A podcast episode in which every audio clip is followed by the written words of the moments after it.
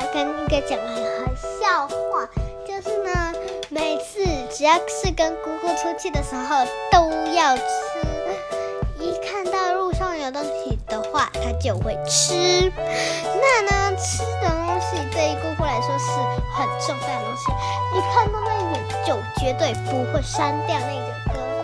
那假如说这个是